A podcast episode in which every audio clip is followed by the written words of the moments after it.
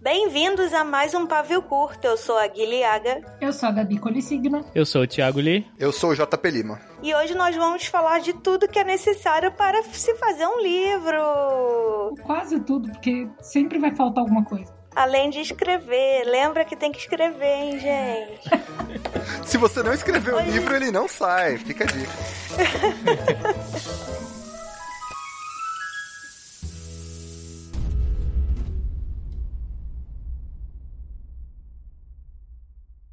Eu gosto que a gente vai fazer a lista para esse episódio e a primeira coisa que a gente listou foi: tá, a pessoa tem a ideia.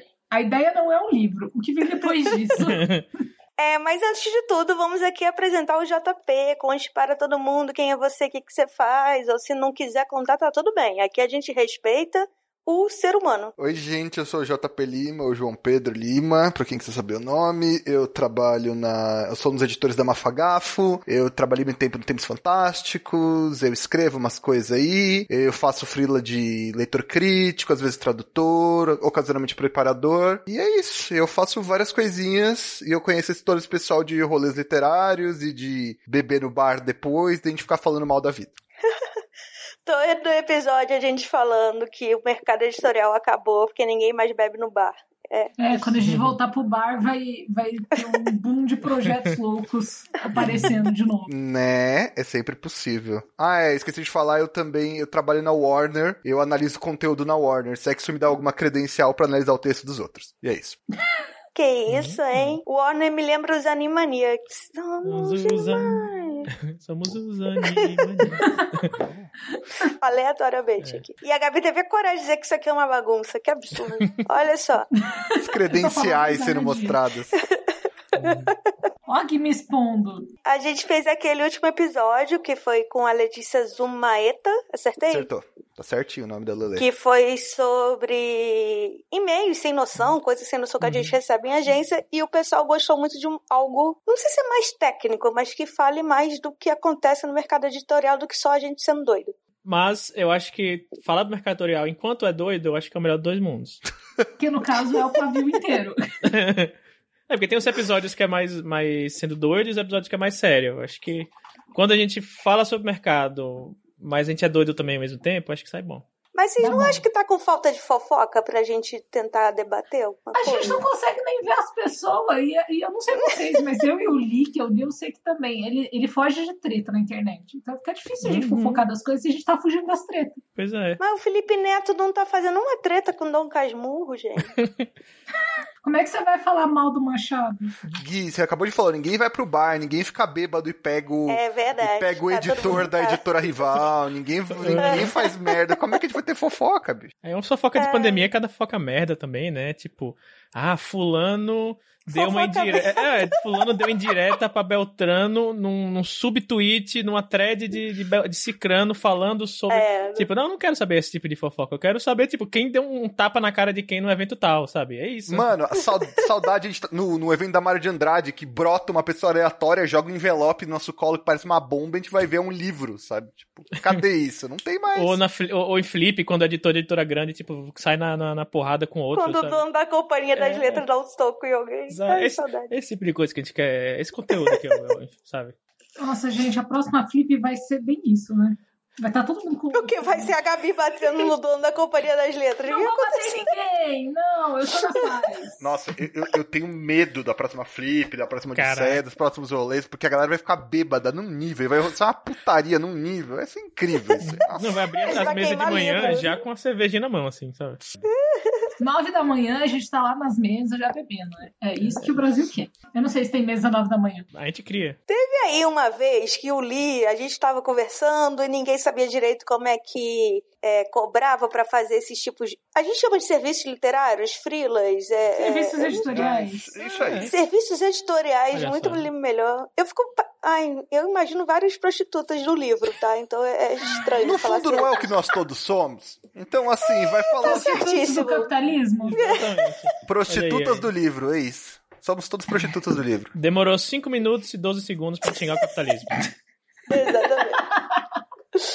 É verdade, serviços e cliente, então cabe aqui essas palavras. E vamos lá, a, a Gabi fez uma listinha aí de coisas e a gente pode comentar do que a gente sabe. Se existe algum serviço que a gente não sabe, deve ter um serviço do tipo contratar alguém para pensar em título. Será que tem? Existe, existe, existe. Tem uns redatores, uma galera que faz isso, e tem uma galera mais focada em publicidade que só faz, tipo, uhum. nome de, de restaurante, então deve existir ah. pra livro também. Tipo, uhum. sei lá, vou, vou abrir uma hamburgueria, uma hamburguesia. Aí o cara vai lá uhum. e te uhum. Dá, tipo, 300 nomes, você escolhe um. Uhum. Hum. Antes de começar a falar, né, listar os serviços que compõem um livro, eu queria só fazer um disclaimer aqui, aí também aí jogo para vocês aí que sabem mais do que eu, que o, o porquê de, um dos um dos porquês do qual a gente teve a ideia de falar sobre isso, de fazer esse episódio também. Tudo começou quando a gente tava discutindo sobre preço de leitura crítica e, e aí eu falei: "Ah, eu cobro tanto, eu tava cobrando tanto". E aí tá aqui um, aí mandei um exemplo da leitura crítica que eu fazia e eu só faltei ser massacrado porque todo mundo falou: "Li, o que você não, o que você tá fazendo aí nesse nesse texto não é leitura crítica, você tá fazendo basicamente a preparação uma consultoria, Exato. sabe? Tipo, basicamente você tá é, editando o livro todo e cobrando é. como se fosse uma leitura crítica. E aí não, falei... não é nem uma leitura crítica, ele uhum. tava cobrando quase como uma terceira revisão. Uhum. E é muito doido que apesar da gente se conhecer, todo mundo, sei lá, a gente vive conversando tudo, como é que a gente nunca tinha falado? Gente, como é que cada um, vamos padronizar isso aqui? E aí eu fiquei muito também do... E aí eu queria saber cada um contar essa história de como começou a fazer esse tipo de serviços é, Esse tipo de serviço. Pra mim... A gente é muito prostituto mesmo. Pode continuar. Pode continuar.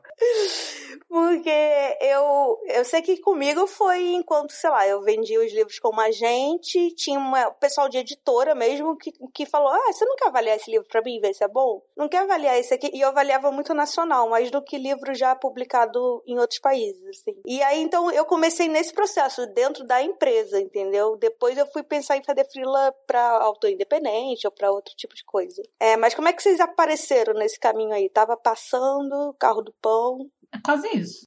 Mas... olha, olha o caminhão da leitura crítica passando é. na sua casa. Traga, sua, traga sua própria, seus próprios manuscritos, é isso, maravilhoso. No caso do Lee, era todos os serviços por um real. Era quase isso. Mas, né, eu, eu meio que comecei a fazer esses serviços por causa da agência também, né? Quando, quando eu abri a MAG, já vai fazer três anos, começaram a surgir pessoas perguntando se eu podia avaliar o livro delas é, não, nunca tinha feito para uma editora. Eu geralmente uhum. faço para autor independente. Mas eu já tinha contato com esse tipo de coisa porque a Cláudia Fusco, que já gravou aqui com a gente, ela comentou de alguns trabalhos que ela tinha feito para algumas editoras, avaliando vários livros e que tinham sido publicados lá fora, se se encaixavam no nosso mercado. Aí, beleza, tal, vamos lá. Aí a primeira vez, o que, que é leitura crítica? Que caralhos é esse negócio? Aí fui atrás, conversei com o Li, conversei com o Sol, quanto cobra, ah, mais ou menos isso.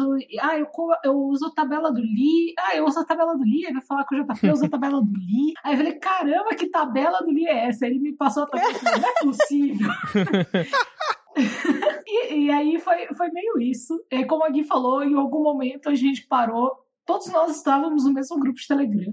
E às Sim. vezes surgia, surgia trabalho a mais do que podia fazer, né? E jogava pro outro, pro amiguinho e tal. E aí parou um momento que o. Acho que o Sol me chamou e disse assim: quanto você tá cobrando por leitura crítica? Porque eu tava usando a tabela do Lee, mas eu tô achando que tá. a tabela que tá do Lee tá em desuso. É. O menino que gosta de matemática aí tá em aí eu falei, é, então, o Lee atualizou a tabela dele, passei a tabela atualizada. Aí eu sei que foi em algum momento todo mundo parou e falou: não, vamos conversar disso, porque tá muito complexo. Cada um tá cobrando uma coisa coisa. Aí eu acho que eu tava falando com a Jota, ele falou, não, porque eu tô escrevendo, é, editando um documento, não sei o quê.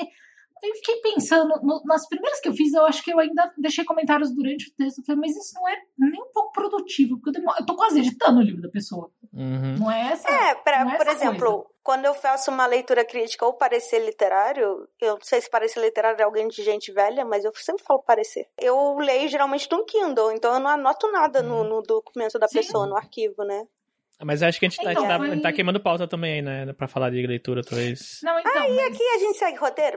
a gente puxa de volta isso. Uhum. Mas daí eu lembrei também que alguns professores na, na pós-graduação comentaram que eles faziam pareceres literários para as editoras avaliando os livros gringos ou nacionais que as editoras queriam comprar. Eu falei, cara, não pode ser tão complexo.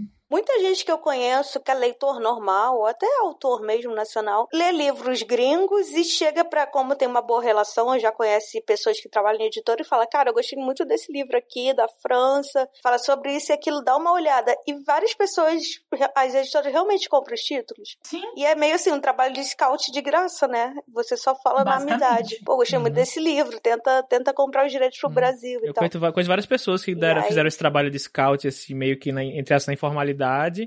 E a editora contratou, ganhou uma grana e, tipo, a pessoa nem recebeu um, um obrigado, sabe? É, não deu nenhum Tem uma chocolate pra cópia do ela. é. livro, pelo menos? Porra! Nada. Nem uma cópia do livro. Nem um muito obrigada por falar Uhum. desse livro. Sacanagem. Mas. É, aí já, já acho que deveríamos gritar na internet. Uhum. Aquela que tá com saudade de treta. Mas eu tive aula, por exemplo, com, com alguns professores que falavam de livros que eles avaliaram, descartaram, e aí outra editora acabou comprando e foi um sucesso. E a pessoa falou, cara, pra mim não, não tinha nada a ver, ou quando eu li, eu não entendi.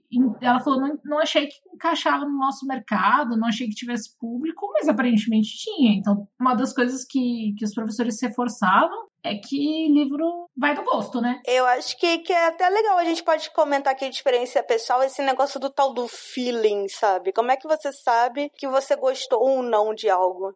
E vai pela nossa experiência e a gente pode se ferrar também, né? Sei lá, eu não sei se eu autorizaria 50 tons de cinza, gente, de verdade. Eu provavelmente não, mas vendeu, né?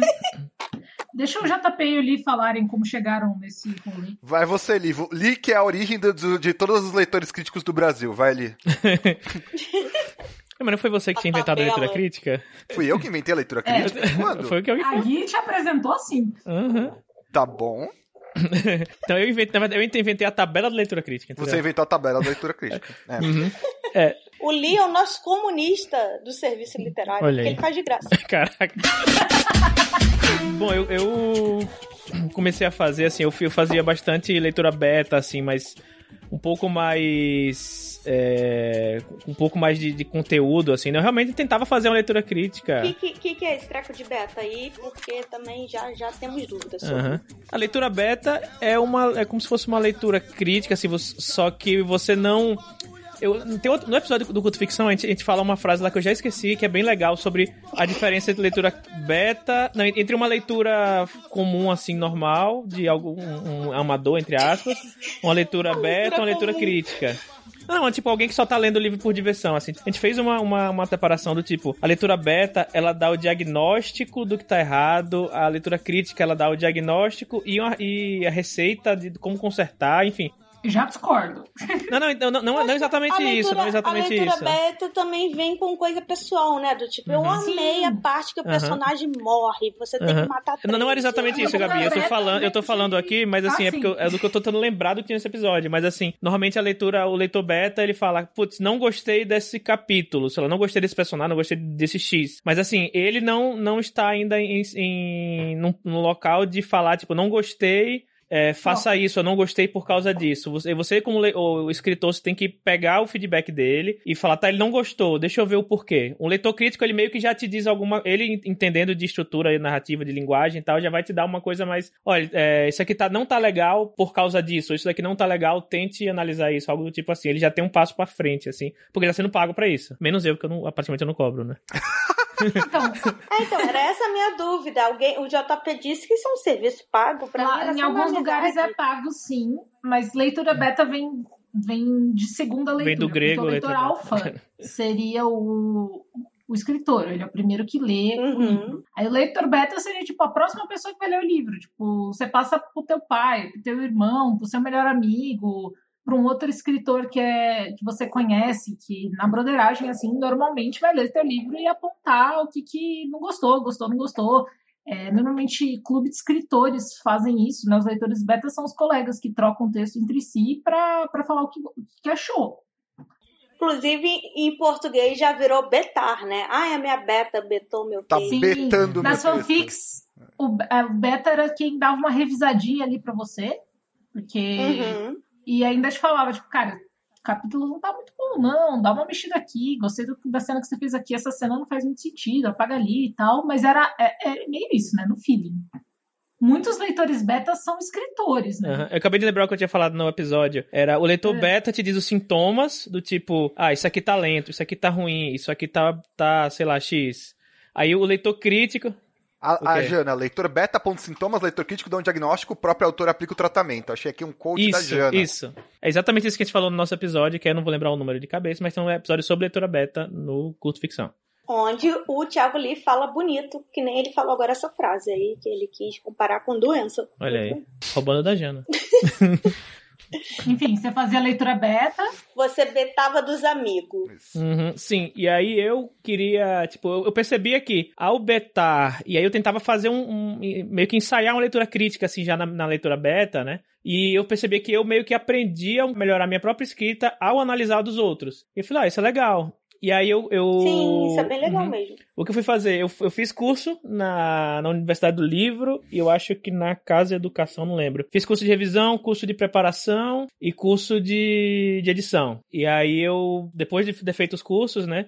Eu falei, ah, ver se eu pego alguns frilas de preparação tal, né? Acabou que eu não consegui, mas aí eu peguei eu coloquei no, no meu site até lá no, no tiagoli.com.br, entre já, brincando. É, eu coloquei eu lá, tipo. Que o Lee tinha site, tô Mas tem na minha bio lá no site da página E eu trabalho com ele. Uhum. e aí eu coloquei no sitezinho lá o, ah, faça o serviço de revisão, preparação e leitura crítica. E assim, todos os contatos que eu recebi até hoje, sei lá, se eu recebi sei lá, 250 contatos. 247 são pra leitura crítica. 3 era pra revisão e preparação, assim, sabe? E acho que é porque é meio que leitura crítica, quem é, quem, assim, quem é, é amador, assim, não entende nada, nada. Escrever um livro não entende absolutamente nada. Leitura crítica uhum. acho que é o que vem em mente, assim, tipo, ah, precisa de uma leitura crítica, sabe? E às vezes a pessoa quer uma, uma preparação, mas acha que é leitura crítica. Ou então a pessoa quer qualquer outra coisa, mas sempre eu acho que leitura crítica é um nome que, que parece ser, tipo, aquilo que vai resolver... Chuva, é, né? o que vai resolver seus problemas. E aí eu comecei a fazer leitura crítica, né? Aí eu... eu... Inclusive, eu acho que as pessoas pessoas nem sabem que existe preparação COVID-10 uhum, e outras coisas. Porque as pessoas, né, a gente sabe como na agência já chega, ah, uhum. meu livro tá aqui para você avaliar, o título é esse, a uhum. capa é laranja, e eu quero as três editoras aqui, uhum. ó. E você fica, amigo, não fez o menor sentido isso. A gente tá no início é. da jornada. Calma lá. E, e aí eu peguei um, um, algum texto que eu tinha feito a leitura beta lá, eu calculei, eu tinha um aplicativo aqui de calcular o tempo gasto no trabalho, né? Calculei quanto tempo eu gastei Aí vi quantas palavras tinha o texto e calculei, tipo, um, um valor de hora trabalhada. E aí fiz tipo um preço, uma tabelinha. O Li amigo de todo mundo que poderia falar, gente, quanto é que cobra um negócio desse? Não, é, ele mas em vez foi calcular. Ele fez um cálculo louco. Não. O cálculo do Li foi 100% moda caralho. Quando a primeira vez escolhi, eu falei, mas por que você dá tanto desconto depois de um certo número de palavras? Ele, ah, não sei, eu pensei assim. Eu falei, é que ele é pisciano, tadinho. Se um livro grande, ela não vai querer fechar porque sai caro, então dou desconto. É tipo isso. Vocês não ficam tristes se vocês cobram assim, ah, eu cobro 20 mil caracteres esse preço. Aí a pessoa tem 20 mil e 13 caracteres. Foi por isso que eu fiz a tabela 2.0 depois, que eu atualizei. Não, na verdade eu não ligo não, cara. Olha lá, como é que é? Eu ligo. Ela edita. Antes é, de deleta 13 caracteres aí. Mas sério, é, só, só, só cortando rapidinho, uma das pessoas que me pediu leitura crítica, eu falei, olha, seu livro está extremamente grande, dificilmente uma editora vai publicar e vai sair uma leitura crítica caríssima. Mas aí, Gabi, você tem que cobrar o preço super alto, porque o não, texto é grande. Aí, de, aí, então, aí, de, aí, depois que você contratou tal, no seu relatório da crítica vai ter, olha, é muito não, grande, é ninguém vai contratar. Eu sei que, é, tipo, eu não quero tirar dinheiro não, não, das pessoas sei, que estão desesperadas, né? Não, Aí eu, eu falei isso pra pessoa e a pessoa voltou esse mês e falou: Olha, eu cortei bastante meu livro, como você falou, tá com 93 mil palavras. Tava tipo, sei lá, com 140 mil. Nossa, tá com 93 mil palavras, acho que a história tá melhor mesmo. Vamos fechar agora? Eu falei: Opa, achei, que ele, achei que ele ia falar: Olha, tinha 210, agora tem 240. eu já mandei o autor reescrever o livro e voltou maior. Eu falei: Opa!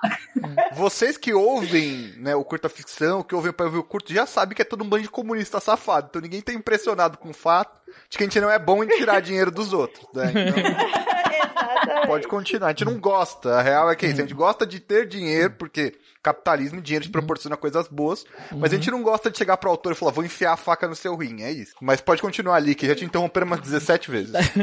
Não, mas, ah, eu... mas aqui a gente trabalha com Lean. Lean Interrupter.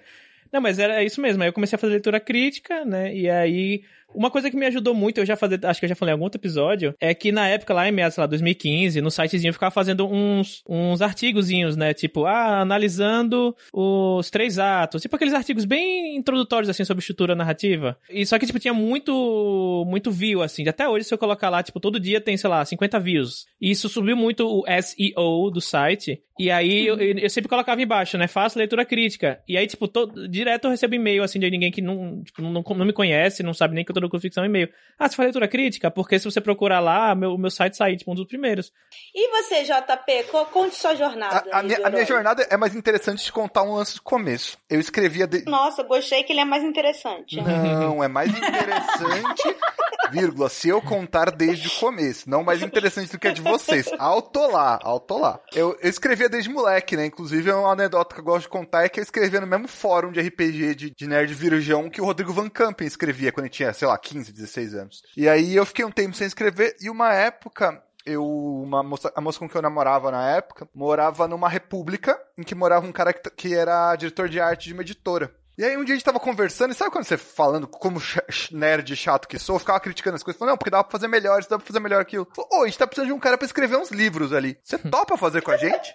E aí eu gelei, porque eu falei, carai, será que eu consigo? Vamos lá. Agora eu vou ter que fazer, né? E aí eu fiz uns ghostwritings com esses caras, foram meus primeiros trabalhos literários remunerados, né? Ganhei uma grana. E aí eu fui me envolvendo, né? E como a gente tem, tem esse bichinho do eu preciso ter 17 mil projetos ou eu sou uma vergonha para minha família e pra minha vaca, é, eu fui pegando outras coisas, aí eu ajudei o Ângelo com Tempos Fantásticos e tal. E nessa época eu comecei a pensar em, como eu era muito mal remunerado na época, eu começava a pensar em como ganhar dinheiro por fora. Eu fazer vários tipos de freela.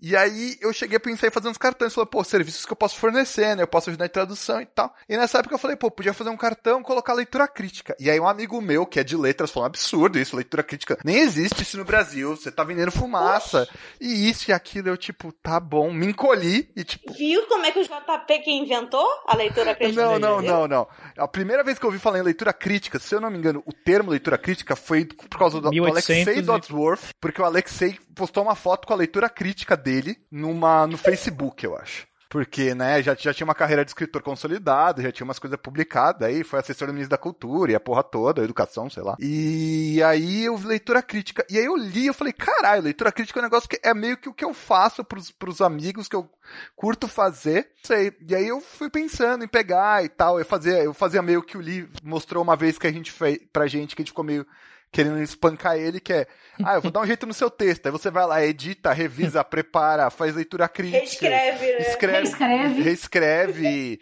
Resolve. Isso, dá uma batata frita grande pro cara também. E aí eu comecei a fazer, eu comecei a pegar mais trampo no ano passado, mesmo, ano passado retrasado. Comecei a pegar mais leitura crítica, mas é um trampo que eu sempre curti fazer. Porque como bom nerd chato que eu disse, eu adoro colocar defeito nas coisas, né? e não por, e por acaso, não sei se por causa da minha vocação de nerd chato, nesse ano, quando eu saí da empresa anterior que eu trabalhava, eu consegui um trabalho para trabalhar na Warner Media e eu trabalho avaliando conteúdo, audiovisual, mas eu trabalho avaliando. Isso tudo por quê? Porque ele é capricorniano. Claramente, porque eu sou capricorniano, né? Mas aí é, foi interessante porque quanto a gente na leitura crítica no geral, assim, esse grupo de pessoas maravilhoso com que eu estou falando aqui no podcast, já são pessoas com muito, muito qualificadas e que tentaram mensurar isso. Mas, no geral, serviço literário, serviço editorial é uma moda caralha, né? Cada um cobra o que quer, é. quanto quer, paga o que tem. Faz como acha que deve, e foda-se. Tem gente que se gaba no Twitter que, ai, ah, fiz leitura crítica pro fulano, coloquei 2.400 notas. Então, isso não é uma leitura crítica. não. Isso tá mais pra uma preparação. Isso, mas como eu disse, o meu trabalho é muito engraçado porque lá é tudo muito focado, é tudo muito, ó, a gente tem esse público-alvo, esses objetivos, isso é defeito, isso não é e tal. E a gente mexe com muita coisa. É muito diferente você analisar um livro de autoajuda, de um Sim. hot, Sim. de um livro infantil. Uhum. Então a gente tem que ser muito multifuncional cheio de habilidades, porque a gente nem sempre sabe o que vai chegar de trabalho. E ao mesmo tempo, a gente também tá meio que construindo um avião em pleno voo, às vezes. Porque você. Uhum. Porque a gente não só faz a nossa avaliação, como às vezes o autor vem com perguntas. E as perguntas podem ser desde: você acha que esse personagem realmente pode sair? Ah, mas você acha que este meu livro sobre duas crianças brincando de futebol de botão passa um existencialismo sartreano? Bom, se passa, não vai vender. É. Cabeça do nada. Então, claramente, né, as trajetórias para chegar na, a ser leitor crítico e todas essas coisas não são muito lineares, como, como Uhum. comprovado. Exatamente. É uma grande. O que, que eu estou fazendo aqui? Eu só tenho seis anos. Aham. Antes de a gente partir, acho que de fato, para as etapas de, de, de serviços e não sei o quê, só queria dar um disclaimer aqui e jogar uma pergunta. O disclaimer é tipo, a gente não tá querendo aqui julgar quem, sei lá, faz um trabalho que ou é, ou é extenso demais para o que deveria ser, ou que tá cobrando menos, até porque. Até porque eu li Até porque, fazer então, isso que eu ia falar isso. Até porque ano passado eu fazia exatamente isso. Eu, assim, eu não, não fazia du- 2.400 notas, mas assim, eu claramente fazia um trabalho de, de, uma, de uma edição pesada, do- com intervenção Assim, mas e aí coisa. a gente só quer que a pessoa saiba Isso. que isso chama edição pesada e tem outro tipo de cobragem. Exato, exato, Nossa, exato. Essa palavra Cobragem. Cobrança, Gui, Co- cobrança. Cobrança. Obrigada. Cobrança. Português, Uhum. todo dia Exatamente. A gente não quer envenenar o mercado nem nada do tipo. Nosso propósito Uhum. aqui é você saiba o que você tá fazendo e você cobre direito e seja bem remunerado. Porque ninguém Uhum. quer um mercado, tipo, fudido em que as pessoas Tipo ganham de tá. É, é, todo mundo. E Aí, JP, era a pergunta que eu queria lançar, antes da gente partir de, de fato, é quais os, os, os malefícios de se ter pessoas cobrando, ah, uma, faz um trabalho de edição pesada, cobrando, sei lá, 100 reais num texto enorme, e outra pessoa fazendo outro trabalho cobrando tanto em outro, sabe? Qual é, o- qual é os malefícios de, se ter esse cenário, que é o que a gente tem hoje muitas vezes? Cara, isso caga o mercado no sentido de que existem vários problemas quando você tenta entrar no mercado novo, obviamente. Quando você começa. Todo mundo já viu isso com fotografia ou com design, muitas vezes, isso acontece muito. A pessoa quer entrar numa nova área, tá começando, ela quer cobrar muito barato porque ela quer ganhar experiência. Não é porque você é júnior em alguma coisa que você tem que cobrar nada, tá? Isso não é legal nem pra você. É, desvalorizar o seu... O seu trabalho dos outros. Então, e não desvalorizar o trabalho dos outros, o que isso quer dizer? Isso quer dizer que, se você tem um fulaninho, Josézinho, Mariazinha, que vive só de fazer leitura crítica, e, sei lá, preparação, e é, isso é a fonte de renda principal dela, ela faz tal, quando aparece o Felipinho, que cobra 5 reais a cada 100 páginas, isso não tá pagando as contas do Felipinho a maior parte do tempo. Ressalva. Pode ser que às vezes você esteja desesperado por grana e você aceite valores obscenos. Todos nós já fizemos Sim. isso. Todas as Uhum. pessoas Tá aqui já fizeram isso, tá? Uhum. Mas por que, que não é o ideal? Não é o ideal porque, um, você. O seu cliente possivelmente vai falar isso para outro cliente, você vai ter que cobrar uma merda de novo. Dois, você vai começar a achar que o seu trabalho vale aquilo. E não é autoajuda, não, tá, Uhum. gente? Mas quando você faz uma vez, faz duas, faz três, você acaba se acostumando a receber isso. Tipo esses sites online de que, Uhum. ah, procura-se redatora, eu cobro, o cara te paga 20 reais por duas mil palavras, sabe? Uhum.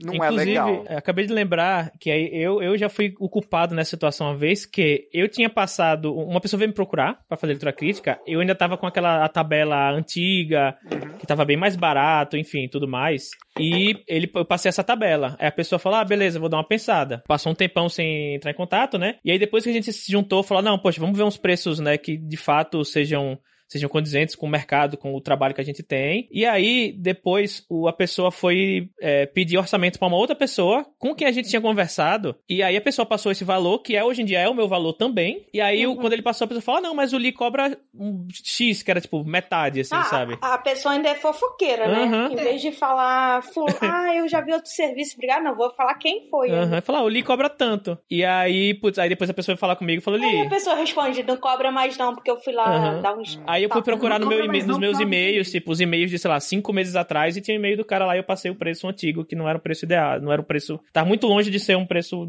aceitável, Uhum. assim, sabe?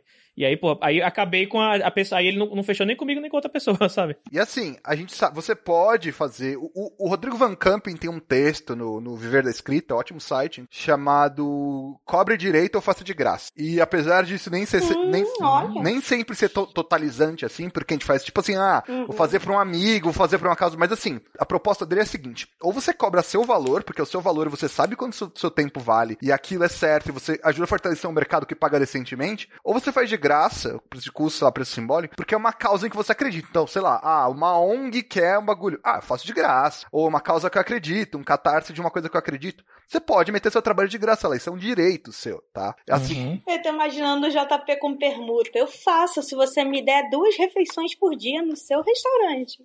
aí, aí ele vai pro, pro Instagram, como aqui? Aí fica. quem, quem dera eu fosse famoso, mas enfim. Uhum. Ia ser bom trocar permutinha por comida. Uhum. né? Uhum. Então, ó, as ideias vindo.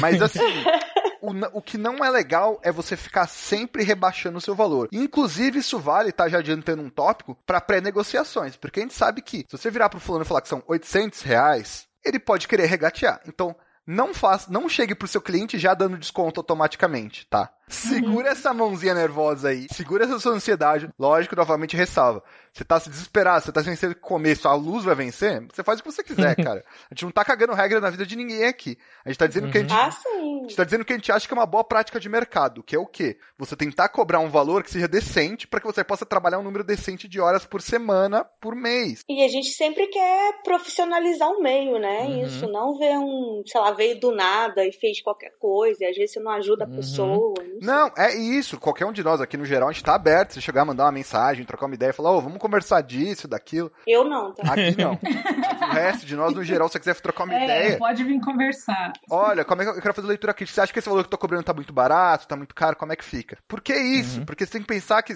o valor do seu trabalho, o marxista safado falando aqui.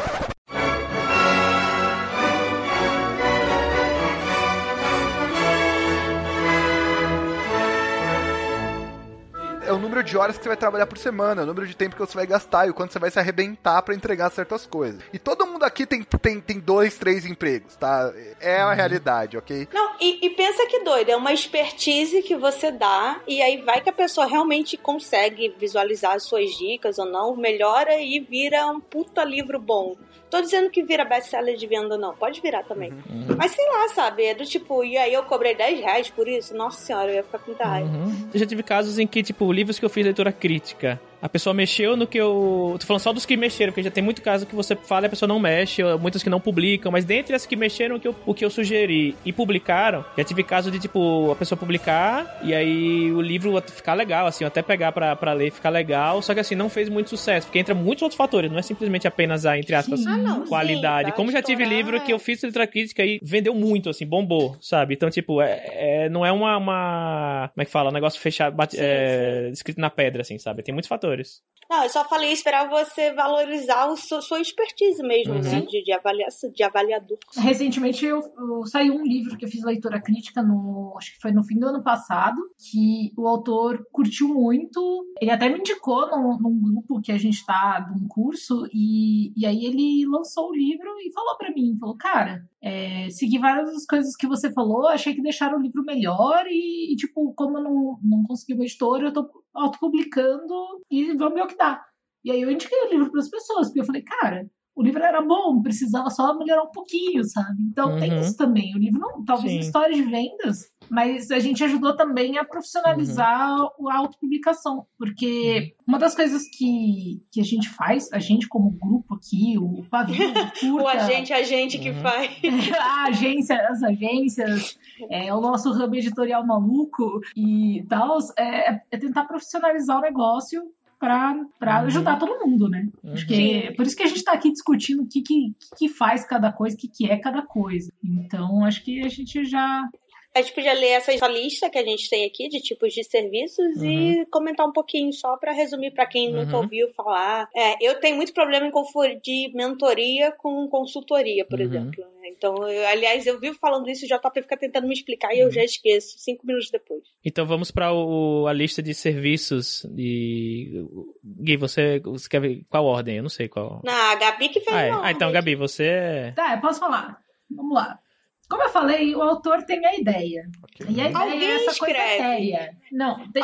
é, isso, boa. Existe uma ideia, ela tá lá no ar, você pega ela e alguém escreve. A gente já falou aqui de ghostwriter, por isso que eu falei alguém né? Uhum. Porque você pode sentar e escrever teu livro, você pode contratar uma pessoa para escrever teu livro, ou, no caso, como aqui a gente está falando de mercados, todos os mercados, do mercado literário como um todo, eu coloquei também a tradução, porque aí o livro já veio, é um pouquinho diferente quando a gente traduz o livro, tem uma etapa diferente de mexer no texto, e aí, assim, a gente não vai entrar nisso, tá? Livro traduzido não entra no que a gente está falando aqui, é outra cadeia de, de Uhum. fatores, é outra cadeia de E- eventos. E, inclusive- provavelmente tudo isso aconteceu antes do livro ser publicado para ser traduzido. Uhum. Eu acho muito esquisito avaliar um original, que é um livro que já foi publicado em outros países, que você fica assim, nossa, eu queria tanto que melhorasse esse personagem, se eu pudesse falar. Só que assim, o livro já existe em outros, Uhum. sabe? Você Já só tá vai publicado. traduzir aqui, Sim. a editora já vai comprar Já, o direito. imagina- E é bem raro você poder mudar alguma coisa. No máximo o Uhum. nome e idade de personagem. Imagina falar, não, mas a versão francesa desse livro tem um personagem a mais que fizeram, que deixou o livro muito melhor. Anedota rápida, né? Anedota rápida. Vocês manjam que nos anos 80, 90, aqui, até começo de 2000, abriu, a, a parte de Sim. quadrinhos da Abril era moda caralha, né? Era. Mudava, recortava gente, não tinha direito do personagem X, tirava da capa, recortava É. no quadrinho. Ent- Naquele quadrinho aparecia um, um quadrinho da Homem-Aranha, tinha um X-Men que aparecia ali, mas que ele não tinha aparecido nos quadrinhos aqui no Brasil, recortava outro e colava em cima. Os caras faziam a porra toda, era lindo, era a zona. Pode continuar. Então, aí, beleza, o livro foi escrito. O que, que você faz com esse livro? O livro tá foi escrito, ok, tá pronto, tá no bruto ali. É. Você senta e reescreve ele, tá? Daí você reescreveu mais uma vez. Você deleta e faz de novo. Ah. Não, você reescreveu, mexeu tal, e chegou num ponto que você, como, como autor, não sabe mais pra onde ir. Será que seu livro tá pronto?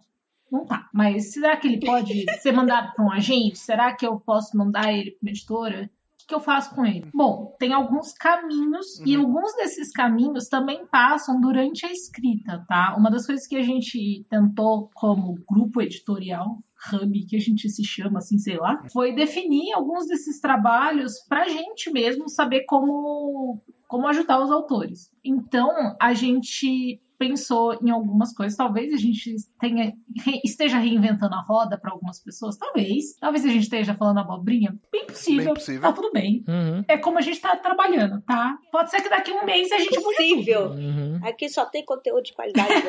Mas várias das coisas que a gente vai mencionar aqui estão sempre surgindo aí nas discussões dos autores, dos próprios leitores. A gente listou alguns trabalhos que vêm antes do livro ser preparado, digamos assim, aqui não falando de preparação, para ser publicado.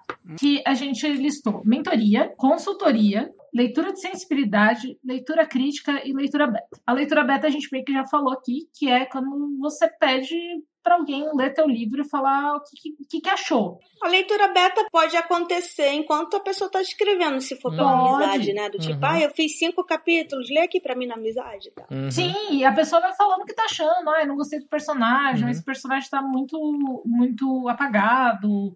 Ou às vezes a pessoa gosta de um personagem que quer saber umas coisas que não vai aparecer na tua história e você só ignora. Lembrando que leitura beta, apesar de no geral ser um favor, é uma coisa de parceria, lembrem sempre que todo mundo tem viés, tá? Não é? Se você pede, Uhum. pede sempre as mesmas duas pessoas fazendo leitura beta pra você, esse viés vai tender a bater nessas coisas. Então, assim, Sim. conheça seus leitores beta pra você evitar algumas decepções em alguns níveis. Mas é isso. Uhum. Por exemplo, se as pessoas pedirem pra ser leitora beta um livro de autoajuda, eu talvez não seja a pessoa mais indicada pra isso. Mas, se ela quiser que eu seja leitora beta ou qualquer um desses trabalhos que a gente citou de um livro de ficção científica, fantasia, terror, que é a minha área, a Gui com, com os livros con- principalmente contemporâneos que ela trabalha, o YA e tal, a gente vai ter uma visão melhor pra ajudar. Agora, não me manda um livro técnico de medicina pra fazer, fazer uma crítica, sabe? Não É curioso que, como a gente, é bem raro eu ler capítulos. Eu gosto de ler o livro pronto. A não ser que o autor realmente fique, cara, eu tô muito travado, não sei o que acontece. Leia esses cinco capítulos aqui. Aí eu leio, eu passo o olho e tal. Mas eu sempre preferi trabalhar com o texto feito, assim, pelo menos até o fim, né? Mesmo que já comentei várias vezes aqui que a Babi, a Babi de hoje tinha essa mania. Eu tava lendo e de repente apareceu um buraco assim, algo acontece aqui. Aí próximo capítulo, Algo tipo, acontece aí, aqui. ok. Que maravilhoso. pelo menos tem o final. Ela sabe o caminho que ela foi. Ela só não sabe o que acontece ali no meio. É, geralmente eu pego o livro pronto também dos meus autores. Alguns eu leio, sei lá, metade do livro. Já, esses dias eu mesmo eu peguei um livro, li metade dele e falei pro autor: olha, acho que você tá perdido, eu li metade do livro, não sei pra onde tá indo. Ela, tá, então daqui antes de você ler o resto, eu vou reescrever o começo. Beleza, funciona. Eu acho que como funciona pro autor, a gente dá um jeito. Mas enfim. Vocês querem explicar o que, que a gente definiu como consultoria versus Vamos, vamos dar voz aos homens. Os homens precisam de voz. Falta Fala homem branco com voz nesse país. Vamos lá, homens brancos sem voz Sim. nesse país. Mentoria, e aí nosso entendimento e os amigos que também prestam esse tipo de serviço, incluindo o Sol Coelho, Sol, nós te amamos. Você ilumina nossas vidas, risos. Mentoria é um processo, como parece, né? É, é, é um termo muito usado no mercado de negócios também. Mas aqui a gente pensa numa mentoria literária no quê? Mentoria é você sentar, você vai, tem que confiar muito na pessoa que está sendo seu mentor, ou mentora, mentore, o que quer que seja, para ela te dar direcionamento e te ajudar com esse livro. Então, um mentor é tipo um professor dedicado, talvez um tutor. O que, que o mentor faz? Ele vai sentar com você, ele vai olhar o seu manuscrito, ou o livro que você está escrevendo, ou o livro que você está retrabalhando, e vai falar: tá bom, eu acho que a gente pode seguir para esse, esse, esse caminho. A gente vai ter reuniões periódicas. Eu vou te orientar no que eu acho que tá faltando, no que eu acho que tá indo bem, o que eu acho que você pode retrabalhar. Vocês vão seguir juntos, talvez por um período, talvez até você terminar esse livro. E a ideia é que essa pessoa, uma espécie de consultor focado, particular para você nesse período. Como se fosse uma aula de É um idiomas, cursinho. alguma coisa. É, e é- pode ser durante a escrita, né? Não necessariamente você precisa estar com o livro pronto. Você pode Uhum. ter a ideia e conversar. Sim, é o que eu falei. Pode ser tanto durante a escrita quanto durante a reescrita, quando você está tentando retrabalhar um livro. Isso aqui pode ser tanto desde o começo do processo, quanto tal. No geral, chegar para o mentor sem você ter nenhuma ideia um pouco mais formatada pode não ser tão produtivo. O ideal é que você já tenha Uhum. alguma ideia do que você quer trabalhar. Mas tem gente que trabalha diferente. Pode ser que ele te ajude a encontrar a ideia que você quer trabalhar e ir adiante. Então, o trabalho do mentor é te acompanhar nessa jornada. Ele é o seu. Falando da jornada do herói, ele é o seu mentor mesmo. Ele é a pessoa que tá lá para te apoiar e falar: olha. É o seguinte, eu acho que você tem que seguir por aqui, eu acho que o problema no seu diálogo tá aqui. Ele pode te mandar ler coisas, falar, ó, acho que você tem que ler esse capítulo aqui do, do livro do Assis Brasil, eu acho que você tem que ler aquilo ali, pra ajudar a ir adiante. E ele tá lá meio que pra te criticar, meio que pra te apoiar e te dar direcionamento pra você chegar onde você pode chegar com esse livro. 10 barra 10, você foi, foi excelente aí, parabéns. É, um- Um, Passo de ano. um autêntico mentor. Agora, eu, eu tenho uma, uma pergunta. Um mentor pode também fazer o trabalho de. Que aí também é um pouco do que o agente faz, só que no caso de um trabalho, um serviço pago, de tentar falar, ah, depois do, de, sei lá, quando tá terminando a escrita do livro, quando tá, tá, tá chegando nos finalmente, algo do tipo, falar, tipo, tentar direcionar a pessoa no sentido de carreira, falar, ah, putz, tenta essa editora aqui, ou tenta fazer tal coisa. Ou não, aí já é Eu outra. acho que até pode, Eu- mas acho que diferente do agente, ele só tá indicando o caminho Ah, não, e sim. a pessoa vai ter que ir atrás, né? O agente literário, que no caso, vai fazer esse trabalho Ah, não, sim, cara. atrás e Eu tô falando mais é pra, Mas falando no sentido de pensar, um- ser mentor de carreira, talvez, não sei se a palavra certa é essa. Meio que tem. Tem alguns editores que prestam esse serviço de Uhum. mentoria que depois não faz o trabalho do agente, mas que faz esse trabalho de, de indicar quais Uhum. editores poderia procurar, quais casas editoriais talvez sejam adequadas. Eu sei que tem editor que faz isso. Uhum. Inclusive o Daniel Lameira, né? Pra quem não sabe, Uhum. põe aí no Google, já chegou pra mim várias vezes. Falou, ó, fiz um trabalho de mentoria com fulano, achei o resultado bom, vê lá se você tem interesse e tal, assim, já. Sim, Já o, o aconteceu. Dani faz Uhum. esse trabalho mesmo. Então, o- o- Uhum. a parte do net, essa parte do network, mas eu achei bem interessante isso, realmente. O cara faz o seu mentoria, ele pode te direcionar pra um agente, ele pode te direcionar pra uma editora ou pra uma demografia, ou ele pode te propor alguma coisa, falar, olha, do jeito que isso aqui tá com esses temas, talvez você possa fazer um financiamento coletivo, isso aqui tá bombando, ou talvez você possa publicar uns capítulos nessa rede ou naquela pra tentar dar um buzz. Não é o teoricamente o cerne do trabalho como a gente entende, mas é importante, ele pode fazer. E aí depende muito das competências do mentor que você vai ter. Por quê? Porque não existe uma graduação em mentor literário necessariamente, tá? Mentor editorial.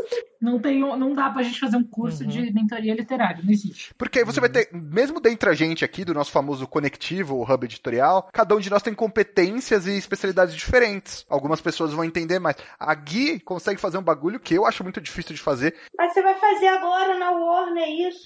Sim, mas ela consegue. Agora eu tô aprendendo, mas ela, a, a Gui consegue fazer um negócio que é dar direcionamento de demografia. Fala em português normal. É, quem é o seu público-alvo? Ela consegue te dizer mais ou menos: ó, esse livro deve funcionar entre a idade de 14 e 22 anos, pessoas que gostam de comer falafel às quintas-feiras. E ela, ela te dá um público-alvo. Isso é muito interessante, tá? E isso é interessante até porque quando eu fui né, vender os títulos para os Estados Unidos, é completamente diferente. Teve história nossa, a do Lucas Rocha, que teve que diminuir a idade, porque eles falaram, olha, isso não acontece aqui com gente de 21. E eu fiquei assim, meu Deus, nunca na minha cabeça eu tinha pensado nisso, sabe? Então, enfim, vai aí para país para país. É só conversando e conhecendo muito também, lendo muito. Sim. A consultoria, como a gente definiu, é um lance mais focado num texto em específico, mais do texto do que no autor. Lembrando que consultoria é um termo genérico que pode ser usado para diversas coisas, tá? Sim, a gente, a gente definiu pra gente poder vender o serviço, sabe? É, mas por exemplo, uma consultoria, digamos que você peça pra Gabi, fazer uma consultoria que ela entende muito, ou pra Cláudia Fusco, de ficção científica, ou Li, ficção científica e fantasia, uma coisa assim. O Li que tem bombado muito com esses títulos mais young adult até, esse termo, esse termo maravilhoso, guarda-chuva. Falar, olha, eu queria o meu livro, eu queria dar um jeito nele, dar um jeito como? Ah, eu queria ver texto, eu queria ver história, eu queria ver isso, escrever aquilo. Ele fala, porra, mas aí é um trabalho inteiro. Esperamos que você não vá cobrar por um serviço fazer todos os outros, que é o que muitos nós já fizemos. Cobrar pela leitura crítica e fazer a preparação, e fazer isso, sugerir capa, sugerir isso, sugerir aquilo. O que seria uma consultoria? Seria você chamar pro cara e falar, ó, eu tenho um projeto desse livro aqui, ele tá escrito ou ele não tá escrito, eu tô escrevendo e eu quero dar um jeito nele. Eu quero que ele fique melhor, eu quero ajeitar isso e aquilo. Você fecha o valor de consultoria, aí o cara vai te, ele vai ler seu livro, ele vai falar o que você acha que você pode mudar, ele vai pode ajudar na preparação, ele pode te ajudar a repensar, ele pode te dar referências, uhum. todas as outras coisas. E acho que vai, depende de como tá amadurecido esse projeto. Se for, tipo, ah, meu primeiro rascunho, é, quero realmente ver o caminho para ir. Aí você não vai mexer tanto assim na, na preparação em si, mas se ele falar já, tipo, o texto é esse, assim, não vai mudar drasticamente. Eu quero deixar o texto é, assim o mais legal possível para mandar, por exemplo, para uma editora. Ah, vou mandar para Dame Blanche, mas quero que o texto fique o mais maduro possível. Aí talvez você mexa um pouquinho assim na preparação, tal, enfim. Eu acho que depende um pouco de como o texto tá, o quão maduro tá esse texto. Sim, e aí você interfere mais, né? Porque é isso que a gente diz, uhum. o leitor crítico não interfere no texto, ele sugere e ele aponta, ó, Aqui, esse seu personagem está falando de uma forma muito infantilizada. Ali, esse diálogo não faz sentido. Ali tem uma inconsistência. Se esse cara derrubou a arma nesse, nessa página aqui, por que ele está armado na página tal? Então, ele, ele é meio que um continuista, ele é um consultor, ele é um consultor crítico, ele é tudo isso. Se você está sendo pago para fazer uma consultoria, você vai meter a mão no texto. E aí você vai meter a mão mesmo. Ah, ó, isso aqui é melhor, esse personagem você pode tirar, isso aqui você pode fazer aquilo. Porque enquanto leitor crítico, o seu trabalho é ler aquele texto, no geral, uma vez, ou uma vez por cada vez que a pessoa te pagar, mas, né? E você vai pegar e falar, ó, vejo esse problema, esse problema, esse problema, esse problema, esse problema. Pensa, retrabalha, a gente pode trocar uma ideia depois para ver o que, que, você pode fazer com isso. Enquanto uhum. consultor, você vai chegar e falar, ó, tenta esse direcionamento, tenta isso, melhora isso, melhora aquilo, corta esse capítulo e por aí vai. E você tá fazendo um trabalho muito mais próximo de, de um editor, só que você é freelance. Uhum. Você não é da editora que vai publicar o negócio e você não é necessariamente um agente. Apesar uhum. de termos duas agentes aqui conosco neste momento. Mas a gente presta serviço para pessoas que não são nossos autores, uhum. mesmo. E a pessoa, tipo, que for prestar esse serviço, né, pode cobrar um preço, né, pelo tamanho do texto, pode cobrar também depois uma hora de reunião. Ah, vamos fazer um Skype aqui, um Zoom para poder ver se, tipo, coloquei meus, meus comentários, minhas intervenções tal, a pessoa, aí o autor vai lá dar uma lida, depois eu vou marcar uma horinha, né, ver se, tipo, faz sentido, tirar as dúvidas, enfim. Acho que, que na consultoria, acho que entra esse... É, e a pessoa pode embutir no preço, ah, o preço aqui já inclui uma hora de Skype, ou não, sabe? Tipo, se quiser uma hora de Skype, é um preço a, a mais, sabe? Esse tipo de coisa. Sim, lembrando é isso que a gente tá querendo aqui. Cobrem pelo trabalho de vocês, paguem pelo trabalho de quem vocês estiverem contratando dentro das suas possibilidades. E é isso. Feche uma coisa que faça sentido para você. E não tenha tanto medo também, porque é, muitas vezes a gente tem isso, sabe? O autor. A, a, gente sabe, todo mundo aqui já escreveu, todo mundo aqui já tentou publicar coisa, já trabalhou com o texto dos outros. Tem aquele apego, aquela coisa. O, a pessoa que tá preparando o seu texto, revisando o seu texto, editando, criticando, não é seu inimigo, tá? Ele tá ali pra tentar fazer o seu texto o melhor possível. Não é para chutar sua cara. Inclusive, eu tenho essa, essa. Não, não é angústia a palavra assim, mas já, eu já tive essa aqui, por exemplo. Teve um texto que eu li, fiz a leitura crítica, e aí dei meu, dei meu parecer lá. E assim, a pessoa escreve muito bem, assim, de, sei lá, se eu já fiz 100 leituras críticas, tá no top, sei lá, 3, assim, de linguagens e prosa melhores que eu vi. Só que eu vi que a pessoa. É... Inclusive, a pessoa é até ouvinte aqui, talvez. Eu, eu, já, eu dei esse feedback pra pessoa, se, se tiver ouvindo, oi pessoa, sabe quem você é. a prosa é, assim, muito boa. Só que eu achei que assim, a pessoa tentou se encaixar muito num, numa estruturinha básica de roteiro de, tipo, de jornada do herói mesmo, assim, sabe? E não deixou o texto fluir como achei que poderia, assim, sabe? Os, os, os momentos que eram pra ser muito emocionais perdem emoção porque deu pra perceber que a pessoa quer fazer uma, uma cena em que tenta colocar um, uma, uma coisa para enganar o leitor e depois revela que é tal coisa, mas, tipo, tá muito, muito uma formulinha, sabe? E aí eu falei, tipo, tipo, dá uma, uma, tipo, uma chacoalhada no seu texto, ou então pega a sua história e reescreve a sua história, sabe? Ou então vai adicionando em cima disso, mas assim, tipo, muda muito. Eu falei pra mostrar bastante coisa, mas não necessariamente, tipo, ah, pague e faça de novo, porque a, a prosa era muito boa e eu fico muito na angústia de, de falar pra pessoa, então, você vai ter que reescrever. Você gastou quantas horas escrevendo? É, 100? Você vai gastar mais 100. Que, que nem todo livro que se escreve, ou toda arte que se faz, ela vai pra frente, né? Gaveta é importante Mas aí eu, fico, eu sinto essa angústia de falar pra pessoa do tipo, eu sei que você já gastou 100 horas de trabalho árduo nisso, agora você vai ter que gastar mais uma 100, sabe? Ou uma... Ai, não tem esse, essa pena eu tenho, eu não tenho essa pena, não. Eu tenho, eu tenho. É, tu quer fazer o quê? Eu, hein? Eu acho que se a pessoa quer escrever profissionalmente, ela tem que saber que ela vai gastar muito tempo no texto. Sim, que é um trabalho e que demora. Ah, mas é que às vezes eu, eu, eu, eu, me sinto, eu me sinto um pouco, não dono, mas eu me sinto um pouco, tipo, apegado aos textos, assim, que eu, quando o texto é ah, bom, não, eu me sinto. Thiago, você tá ferrado. Então, Nossa, Li, não, eu não, eu não me apego aos textos, Quando o texto não. é bom, eu me apego. Eu não me apego, mesmo quando é bom. Quando é bom, eu fico feliz, mas. Tipo, eu, eu fiz uma leitura crítica que eu, a pessoa escrevia bem, mas a história não tinha nem pé nem cabeça. Uhum. Era tudo muito confuso. Vocês estão relatando todo o oposto que eu vejo, que eu vejo muita ideia boa, mal executada. Vocês estão vendo coisas bem executadas com mal ideia. Por isso que eu falei, isso aqui é tipo, é top, tipo, é fora da curva, Sim. assim, sabe? De, a maioria realmente é, é, coisa que, assim, a, a prosa é muito ruim, enfim. Sim. Então diz pra mim depois quem é ali, que eu vou dar uma, uma ideia top aí, Olha, pra ver se a pessoa tá encomendada um projeto. Uhum. Leitura de sensibilidade é um negócio que tá bem alta, né, nos últimos. Uhum. Inclusive, temos um episódio com a, a Nath de Mambro sobre leitura de sensibilidade aqui no curso Ficção. É, é um dos primeiros, então, não lembro. acessem para ver melhor o que é, é. Isso, em vez de cinco minutos. É sobre como quando você tem uma história que fala sobre uma vivência que você pode até ter passado por ela ou não, mas seria bom ter a opinião de realmente quem viveu aquilo, ou vive, entendeu? Sim. Para você não ser uma pessoa escrota e falar besteiras, ou, enfim. Uhum. Ou às vezes falar besteira mesmo sem, sem ser escroto, assim. Às vezes passa é. e você fala. Sim sabe? Acontece. E assim, gente, é, uma das coisas que a gente tem discutido é qual é o limite do que a gente. Isso não tem uma resposta para isso, tá? Mas qual é o limite do que a gente precisa de leitura crítica? Porque acho que.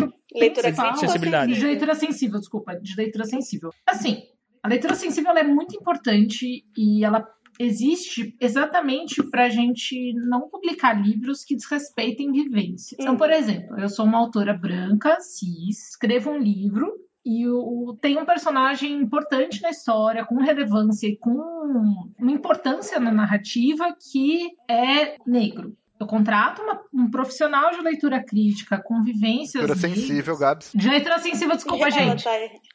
Eu contrato um profissional negro que faça leitura sensível para falar para mim se eu não escrevi nenhuma abobrinha ali e, e, me direcionar. Se eu escrevi uma abobrinha, qual é o melhor jeito de eu abordar aquele assunto? É, e tem um bons exemplos, por exemplo, a Bobby Jewett fez um livro chamado Alegro em Hip Hop, onde a cena hip hop era muito forte naquele livro. E aí ela contratou o Dinha Notso, que é outro autor, mas que é muito fã de hip hop, para ele ler e falar: cara, os melhores rappers da época eram esses, esse aqui é importante pro movimento, esse aqui com certeza o protagonista ia ser fã, faz parte da história disso, porque era uma coisa que ela gostava de ouvir, mas ela não entendia a história e, e como tinha a ver com, com o livro, né? Esse era o, o tema musical. E aí eu acho, eu acho isso muito interessante. Não adiantava nada me contratar para fazer isso, por exemplo. Uhum. Não faz o menor sentido, sabe? Porque você não pode só chutar assim, ai, adoro Racionais, Malcolm X, show. Tem tipo, show. O que, que foi isso, né? Uhum. Sim, mas o que a gente discute bastante entre nós desse hub editorial maluco é o que, que, precisa de leitura sensível? O que precisa da leitura de sensibilidade? Normalmente são vivências que a pessoa que está escrevendo não tem. Agora, se a pessoa tem aquela vivência, ela vai colocar a vivência dela ali. Talvez não seja a vivência de nenhuma outra pessoa ou de outras de poucas outras pessoas, mas é a vivência dela e aí é difícil a gente contestar isso, né? É, e tem coisas assim que a gente, com o outro, a vivência mais padronizada de, de, de, privilégio, do tipo, ah, eu sei quando um personagem vai ser racista, dependendo do, da fala dele, né? Ok. Mas, por exemplo, eu posso ler um livro de que a pessoa é da periferia e aí ela pega Uber todo dia e nem me ligar nisso, entendeu? Sim. E aí eu sei que alguém que vive aquilo vai falar, cara, com que dinheiro? Da onde, sabe? Sim. Então. Por isso que é importante importante para crescer como autor, né? Você é, pesquisar, você conhecer coisas novas e você ter essa sensibilidade criativa, assim, de, de tudo que você tá colocando no papel ali tem um peso, tem uma, uma, uma história. Então, às vezes você coloca, tipo, um personagem que ele, que ele é pobre, por exemplo, e, tipo, tá pegando Uber direto, assim, você nem se tocou, como a Gui deu esse exemplo aí. Tudo tem um, um peso ali. É, e, e mesmo que seja uma super ficção científica, fantasia, ela tem que ter uma identificação com o que acontece na nossa vida. Uhum. Assim, Sim, então, uma, tem que ter alguma verossimilhança, né? A leitura sensível é principalmente para você não ser racista, Uhum. capacitista, homofóbico, bifóbico, é, você não ofender as pessoas Uhum. com o que você tá escrevendo. Então, Ou não usar esses tipos de tema só pra, né? Exato, Pra ganhar biscoitinho. Destaque, pra ganhar É. biscoito, isso. Mas é isso. E assim, a gente sempre diz, o Eric Novello tem uma fala muito boa, que é isso. Qual que é o lance do leitor sensível? Porque ele fala assim, gente, é- a gente precisa de diversidade e representatividade. Então, assim, sim, tem que ter mais livro de gente preta, mais livro de gente trans, mais livro de gente LGBTQ+, a mais. Você ter livro, muito mais livro do que não seja de homem branco hétero, de mulher branca hétero e tal, por aí. Precisa. Mas também precisa que mesmo essas pessoas que têm lugares de privilégio, como muitos de nós estamos, coloquem personagens variados no seu elenco de personagens. Então, assim, não tem como pagar uma leitura sensível e tal. Toma cuidado, pesquisa, conversa com amigos, vê o que você vai fazer, porque às vezes é isso, é uma tentativa meio falha de fazer representatividade e cai num estereótipo, cai numa coisa meio É torta. tipo o melhor amigo gay, né? A melhor Uhum. amiga negra. O gordinho Sim. que é alívio cômico, né? A pessoa gorda que é sempre É. alívio É.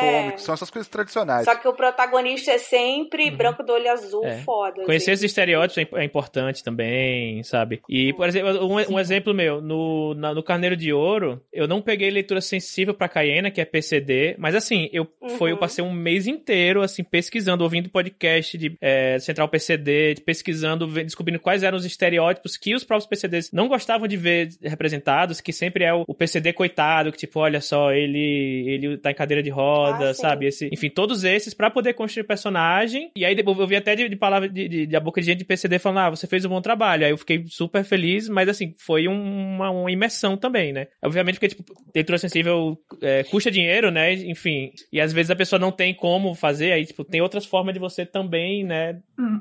Mas a gente tá falando aqui pro autor independente. Normalmente Sim. as Ah, editoras sim. ligadas nisso, quando contratam um livro que pode ter um tema sensível desse, contratam leituras de sensibilidade. Há controvérsias. Hum. Elas dizem que fazem. É, algumas às vezes contratam, às vezes não contratam. E assim, gente, leitura sen- você contratar uma leitura sensível. Se você tiver uma boa agente, contrata. Não, mas contratar leitura sensível não é uma prova de falha, sabe? Não quer dizer que as pessoas Uhum. não vão criticar Ah, alguma não, coisa no seu não, livro. com certeza. Porque uma vez eu vi um- uma pessoa falar, ah, eu contratei seis leituras sensíveis pro meu livro. E mesmo assim, e eu falei, quê?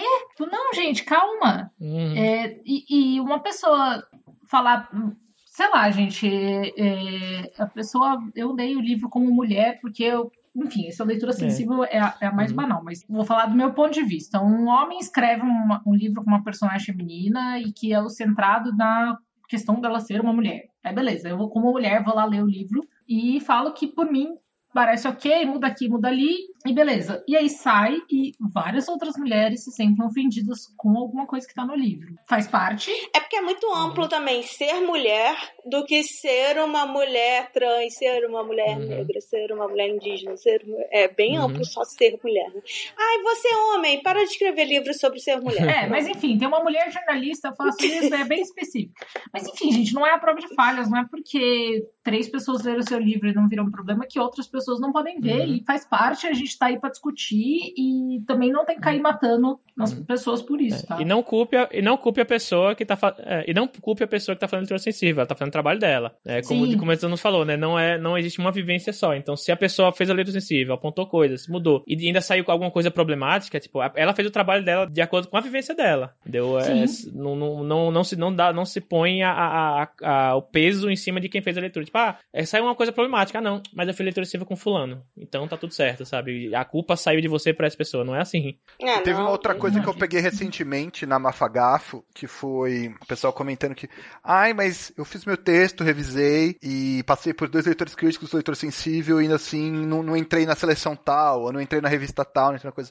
Gente, essas coisas são pra parar estas e tal. Não quer dizer que vai fazer todo mundo universalmente amar seu texto ou que vai fazer você ser aprovado no que você quer. Ou a editora contratar você, É. ou um agente se Ah, interessar pelo é. seu livro, ou as pessoas comprarem seu livro. Não, são maneiras de deixar o seu texto melhor, tudo mais. A leitura crítica, que eu acho que é o, o que falta a gente falar, que a gente falou bastante dela aqui, é meio que tipo, é, é isso, é pegar teu livro, pessoas que entendem de mercado, entendem de narrativa. É um relatório, Uhum. né? Vai ler teu livro, vai fazer um relatório falando o que, que é bom, o que, que, Uhum. não, o que, que pode melhorar, o que, que precisa, sa- o que é muito problemático. Tipo, Uhum. cara, tem um personagem no seu livro que é racista desnecessariamente. Porque às vezes existem personagens que estão ali sendo racistas de propósito para evidenciar Sim. que o Ah, racismo não, é errado, sim. tá, gente? Isso é óbvio. Que a gente Uhum. podia gravar sim, um, um podcast só falando das Sim. pessoas que acham que todo livro tem que ser perfeito. Aí a gente pode Não. pistolar bastante. Uhum.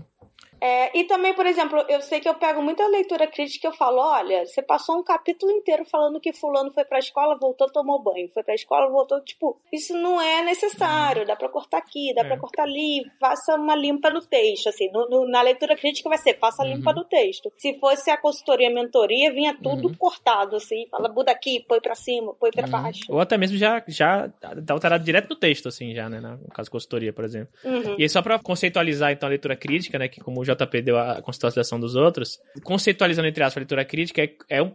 É, é que eu não sei se parecer leitura. É porque o parecer normalmente é, o- é o- tem outro objetivo, né? Mas, vamos lá, o parecer muitas vezes é usado mais no termo acadêmico ou no termo de gente grande. Gente com doutorado ou gente editor de coisa grande da- faz parecer. A gente é nenê, a gente faz leitura Uhum. crítica.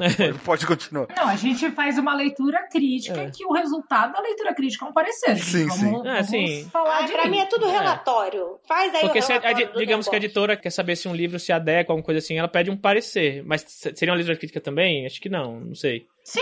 É, porque, Sim, mas aí, é, gente. é. Eu acho que Mas sim, esse foi um é livro isso. já, public, um livro já publicado. Tudo bem, é uma leitura crítica também que você dá um parecer, Ok. porque você está sendo Uhum. crítico ali. E aí, quando É, você vai falar que é não bom, que é ruim, narrativa, Exato. enredo. Você tem que falar pra editora, por que, que não vai publicar esse livro? Cara, eu acho que não tem que publicar Uhum. esse livro porque tem pedaços problemáticos, porque Uhum. é mal desenvolvido, porque o Uhum. ritmo é lento. Você faz assim, a pessoa que te contrata chama de leitura crítica, você chama de leitura crítica. A pessoa te contrata pra aparecer, você Uhum. chama... Mas é a mesma coisa no fundo. Ok, ok. Você vai entregar um documento Uhum. final com pontos Uhum. fortes, pontos fracos, uma análise de mercado, se tá in- adequado ou não. Uhum. Muitas vezes você vai falar, não, não tá adequado no momento, desse ponto da narrativa não tá adequado Uhum. para ir pro mercado. Ou o nosso mercado não com- importa isso. E aí a pessoa pode ter sua, né, a forma que mais, mais se adequar assim. Como eu faço normalmente é, faço, né, tipo, o no relatório lá tem um- uma análise geral assim, eu faço um resumo dos personagens também. E aí coloco linguagem, eu vou botando de meio que bullet points, assim, tudo sobre linguagem, depois tudo sobre narrativa, depois é, pontos fortes, pontos fracos, depois um resumão e o meu, e meu, e no final meu parecer final, né? O que é que eu acho que. Agora você tá dando spoiler do episódio que a gente vai fazer na live. Não é pra contar como é que é a leitura crítica. né? Ah, então tá, desculpa. Desculpa. Vem aí, hein, gente? Então, é de- Ah, é pra- é- e aí então tem- eu peço pra, pra Jota cortar isso aí? Ok. Não, deixa aí. Só é bom que já vem Jota, aí. não corta. Já ficou o aviso do vem aí. Uhum. É, preparação de texto, também chamado como copydesk. É, tem uma ligeira diferença, mas às vezes é a mesma coisa. Porque normalmente copydesk é usado quando você compara um texto com outro. Então, quando você recebe a tradução e compara Sim. com o texto original e bate se a pessoa traduziu tudo de verdade. Isso é um copydesk. A gente tem episódio com a, com a Kianja Ali aqui falando de preparação e de revisão. Sim, só que no Rio de Janeiro, algumas editoras chamam toda a preparação de copydesk. Sim, isso acontece. Uhum. Pra mim isso é cotejo, Gabs, inclusive, mas ok. É, então, mas as pessoas colocam o cotejo junto na preparação do copydesk. Inclusive, normalmente quem coteja o original com o traduzido é o coitado preparador. Uhum. Uhum. Mas enfim. Inclusive, o último, um dos últimos é, 12 trabalhos do escritor, o Sol Coelho, fala justamente isso. É, é, é, o Sol tem essa, essa Uhum. raiva. Mas a preparação, ela é quase que uma edição do livro. Por quê? Porque preparação também tem Uma edição níveis. comentada. É... Oi? Uma edição comentada, porque você pode puxar balãozinho Sim. também e falar, olha, não acho que fez sentido, não entendi essa frase. O meu famoso Q, né? O Lee sabe, eu, eu puxo um balão e ponho a letra Q. Eu ponho só pontos de interrogação. Mas a preparação, ela normalmente é um jeito de padronizar tudo no texto. Então, se você chama o personagem de Maria Antônia com acento, tem que ter Maria Antônia com acento Ah, sim. inteiro. Se você usa número decimal, você põe um número por extenso ou não. Normalmente, essa parte, quando você vai publicar por, uma, por meios tradicionais, é feito por um editor, que por um editor não, mas é pago pela editora e é feito por um profissional de preparação. Quando você está autopublicando, você vai contratar esse serviço, não é mesmo? Ou tipo, cortar também adjetivo demais, tem muita coisa ali, a literação, esse negócio aí, de usar em linguagem. E assim, eu fiz um curso de preparação na, na, Universidade do Livro e uma das coisas que a professora falava é que vai depender do que o autor espera e do que o editor mandou. Então, se uhum. o editor mandou você mexer muito, você vai mexer muito. Você pode mexer, mesmo. Depende do prazo também, né? Se o livro é para amanhã. Depende do prazo. Se o editor falou não mexe muito, você só vai arrumar ali mesmo, padronizar as coisas, revisar Inclu alguma coisa que tá errado. Eu já recebi muito texto que veio da editora falando, e a editora falou assim: olha, as coisas bobas eu já aceitei. Vai aí. Ou seja, você pensa, caraca, a editora já deve ter aceitado na preparação um monte de coisa que você não concorda. Aí geralmente a pessoa quer ler desde o início para saber hum. se uhum. mudou alguma frase, assim, realmente. Não aceitem coisas sem avisar pro autor, gente. Por favor. A não ser que seja vírgula e tal. Mas pensa que o preparador tá ali para melhorar teu texto. Ah, sim. E a preparação é diferente de textos nacionais e de textos traduzidos, tá? É bem diferente o processo geralmente. Mas a preparação é isso, é meio que uma grande revisão do seu livro e é espera-se que na preparação. É, não é só ortográfica de conteúdo, mas espera-se que na preparação a gente não ache coisas absurdas, falta de continuidade, esse tipo de coisa que tem que ser sido pega na edição, na leitura crítica, em todas as outras etapas. Mas pode, o preparador pode pegar alguma coisa do tipo, cara, você falou aqui que a pessoa tinha 25 anos e aqui ela tá. Ou que ela tinha 17 anos e aqui ela tá dirigindo, sabe? No Brasil ninguém uhum. dirige com 17 anos, Sim. tem que ter 18. Então, esse tipo de coisa. E revisão, ver revisão aí. Revisão. Gramatical e ortográfica. Gramatical e ortográfica. Com, com a BNT ou não. Muitas vezes o preparador acaba tendo que engolir esta pica também, isso acontece. não é o ideal, mas. Não, muitas vezes o que acontece é que o, o revisor acaba preparando o texto. Também. Porque espera-se que a preparação tenha revisão ortográfica e, e gramatical. O, o, revisor é para pegar o que faltou, sabe? Catar os, os milho ali, uma vírgula no lugar errado, ah, mandou reescrever aqui e a palavra está escrita errada. Muitos dos revisores trabalham direto na prova do livro, então o livro já é diagramado, pode ser em e-book, pode ser em PDF ou já impresso, uma, um boneco ali do livro, e aí vai anotando que está errado, pega, se tiver diagramado, pega. Eu, eu amo que o Rascunho chama boneca. Uhum. É, o primeiro. Sim, o primeiro em jornal também. Impresso né? assim. A boneca do É jornal. boneca ou boneco. Em é. revista a gente falava o boneco da revista e eu, eu imprimi e botava num, uns plastiquinhos numa pasta pra gente, pra gente fazer, porque demorava muito pra vir da, da gráfica. Eu sugeri pra começar, ao invés disso, começar a chamar de Annabelle. Ai, credo. Annabelle. credo. Chuck. Pega Chuck, o Chuck ali boa. pra gente dar uma olhada. Mas o preparador, o, o revisor, o ideal é que não tenha muita coisa para ele fazer. Por isso que o revisor, em geral, recebe às vezes metade ou um terço do que o preparador recebe. Exatamente porque o trabalho dele é para ser mais fácil e mais rápido. Mas a bucha que o JP falou que sempre sobra é que tem muito revisor que acaba o quê? Preparando, porque pega o livro e tá totalmente errado, tá tudo mal escrito, nada faz sentido. Ou falaram que teve preparação, não teve. Eu, tem muito tempo atrás eu comecei também revisando monografia na faculdade das pessoas. Revisão ortográfica e tal, semântica. Uhum. Tinha umas coisas que eu não conseguia. Eu falava, você podia fechar o olho e deixar isso passar. Eu só ia falar que aí eu era revisor e fazia um pequeno papel de preparação, porque eu puxava. Ô moço, você tava falando aqui que a mamona dava gasolina e agora não dá mais, eu não tô entendendo na sua, na sua monografia, que eu nem faço engenharia. Uhum. E não vamos ter tempo para quadros. Infelizmente, JP não vai poder dar voadora. Ele vem aqui outro dia dar voadora. Pode porque deixar. Gabi hoje falou: vamos gravar rápido para eu dormir. E ela foi a que mais falou. Ai, desculpa, gente, empolguei. Parece aquele pessoal que faz. É, ah, vou fazer pouco hoje. Eu só acho engraçado que. é, ela tava 100% assim. 100% é nosso Eu jantei e dei uma acordada. Uhum. 100% nosso rolê. Não, inclusive, acho que eh, nesse tema dá para pegar subtemas em outros episódios aí, facilmente. Cada um desses era um episódio. Sim, mas vamos para vamos para indicações e, e dar tchau e considerações finais. Nem existe esse quadro, inventei.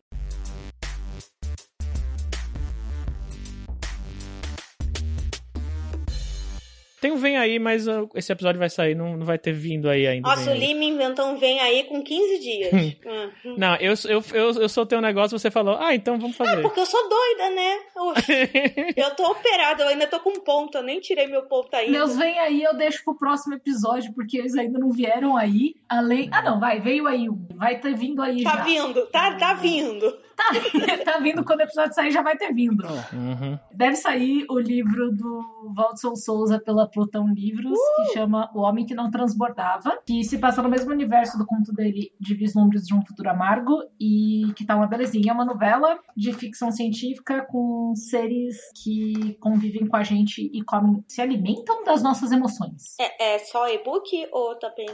É só e-book pela Plutão Livros. Então, ó, o link vai estar aqui embaixo, gente. Em algum lugar. Achei engraçado porque a Gabi começou a falar: seres que se alimentam, com a- se convivem com a gente, se alimentam das suas emoções. Fiquei pensando, é sobre família esse negócio? Coitado, o Mas tá tudo bem. Já tá Não, mas bem. é uma criatura que fica do lado das famílias fazendo elas brigarem pra se alimentar ali das discussões. É quase isso. É, JP tem alguma coisa sobre ele? Você quer indicar um trabalho? Seu Twitter, siga um JP. Não sei se ele quer seguir. Arroba JPLimagem no Twitter. ah, me segue lá, procura lá, é mais fácil de me encontrar. Acho que nada de novo. A única coisa que eu tô trabalhando nesse momento de criativo, assim, é que a gente tá editando o conto da Saskia Sá, que vai ser a primeira novela da próxima geração da Mafagafo, que tá ficando bem legal. Esse aí, sigam a Mafagafo, sigam o Pio, me sigam. Não sigam pessoas sem autorização, isso é crime. Beijos. Que? Ok. Na rua, principalmente. De- Esse, esse que eu falei, não, não saiam seguindo as pessoas, isso é estranho. Porra. Se for seguir, use máscara. Sim. É isso. Escuta o curta ficção, pavio curto. E é nóis. Pode me seguir também.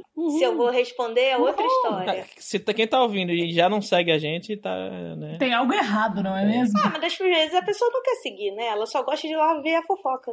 Mas conta pra gente, quando- se você segue a gente, que episódios que você quer que a gente faça, porque a gente gosta Uhum. quando vocês mandam ideia. Apesar de que vários temas que a gente falou aqui já tem no curta ficção, aí vocês escutam curta ficção pra Uhum. gente não ficar repetindo. É, sempre que alguém, inclusive, marca o curto ficção lá no Twitter e fala, ah, estou ouvindo esse episódio e adorando. Já já é um, já é um indicativo de, pô, esse episódio Só uma tá- pessoa faz tá- isso, Lívia.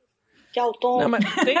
não, não é só uma pessoa. e a Ó, Olivia. se tivesse, se tivesse mais, mais tempo, eu ia botar pra você todos os que o pessoal fica do RT Eu aqui. mas- quero ver. Deixa eu ver. Ah, então-. Aqui, ó, aqui, ó. é, Duda Villanova. Curta ficção trouxe mais um dos vários episódios imperdíveis dessa podosfera literária. Aprenda o que não se deve fazer ao escrever um e-mail profissional para agentes editoras, etc. Mas Essa pessoa aí, eu que inventei, sou eu. Não, eu conheço o Pra Duda. gente ter fã. Sacanagem.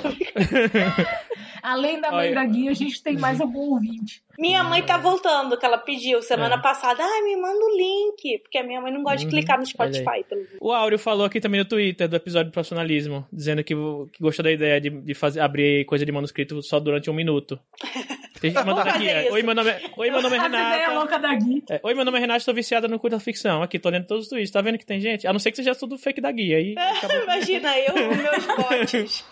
Aham. Maravilhoso. Aqui tem uma fazenda de botes. Mais uma vez a gente falou que ia encerrar e ficou nove minutos. Então, Uhum. muito Então tá, obrigada, gente. Beijo. gente. Beijo. Obrigada, Beijo. JP, por, por Valeu, vir JP. aqui, por sair da Warner e vir falar com a gente. Que isso, amo vocês, foi uma honra. Beijo, gente. Falou, tchau, tchau. Valeu.